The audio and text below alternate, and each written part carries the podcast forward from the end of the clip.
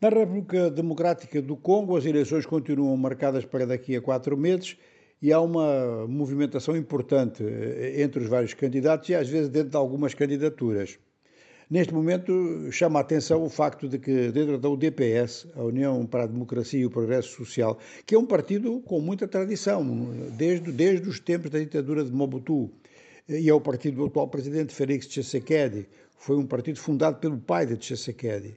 Este partido tinha muita implantação até chegar ao poder, eh, continua a ter muita implantação, mas ao chegar ao poder é claro que virou, como se costuma dizer, vidraça e é muito atingido por pedradas dos seus adversários e causou em diversos setores da sociedade algumas decepções.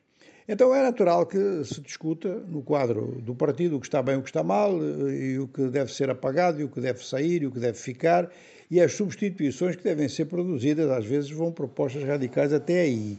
E isto, quando se trata de substituir ou de criticar individualmente responsáveis de um partido político, em geral eles não gostam.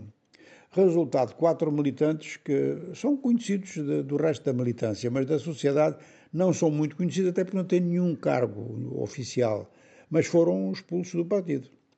E foram expulsos sob a acusação de fazerem reuniões entre eles para preparar um conjunto de críticas que vinham a fazer individualmente eh, à própria presidência da República. É claro que os autores das críticas dizem que isto era para melhorar o partido, para colocar o partido em posição de dialogar melhor com o conjunto da sociedade, mas a liderança do DPS não acreditou nisto. Já vimos isto em diversos países africanos, inclusive de língua portuguesa, com expulsões assim de críticos internos dentro da própria área do poder.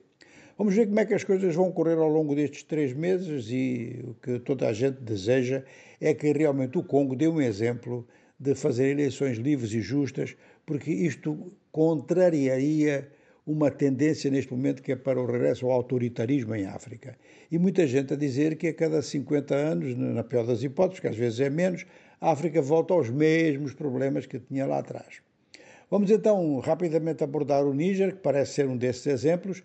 A União Africana deu seu apoio às declarações de ontem da CDAO.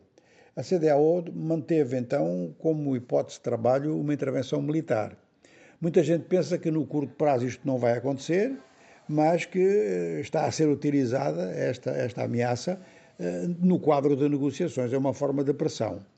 Mas, por outro lado, há a impressão de que os militares do Níger, do Mali e do Burkina Faso não estão muito incomodados com a hipótese de um confronto militar no Sahel entre forças regulares, porque isto até os ajudaria internamente a mobilizar.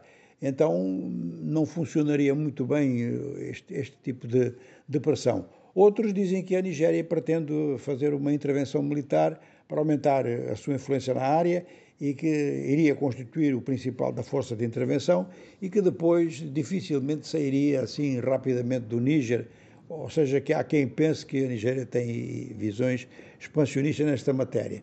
E internamente, nas últimas horas, não temos informações da, do anúncio de constituição de um comitê de resistência eh, clandestino. Enfim, eh, esta é a situação no conjunto da África em termos eh, da política interna propriamente africana. Agora, eh, repercussões de política internacional em África, há de destacar o facto de que o chefe da diplomacia iraniana na África do Sul está a fazer uma série de contactos, a fazer uma série de apelos para que a África do Sul apoie as intenções do Irão de entrar nos BRICS. Os BRICS vão reunir ainda este mês em Joanesburgo uma proposta da África do Sul nesta matéria criaria naturalmente dificuldades aos outros para dizer que não. Mas tanto o Brasil quanto a Índia parecem opostos a um alargamento dos BRICS, sem uma definição muito concreta das condições de adesão e como é que o grupo fica depois. Já a Rússia e a China seriam favoráveis a esta adesão.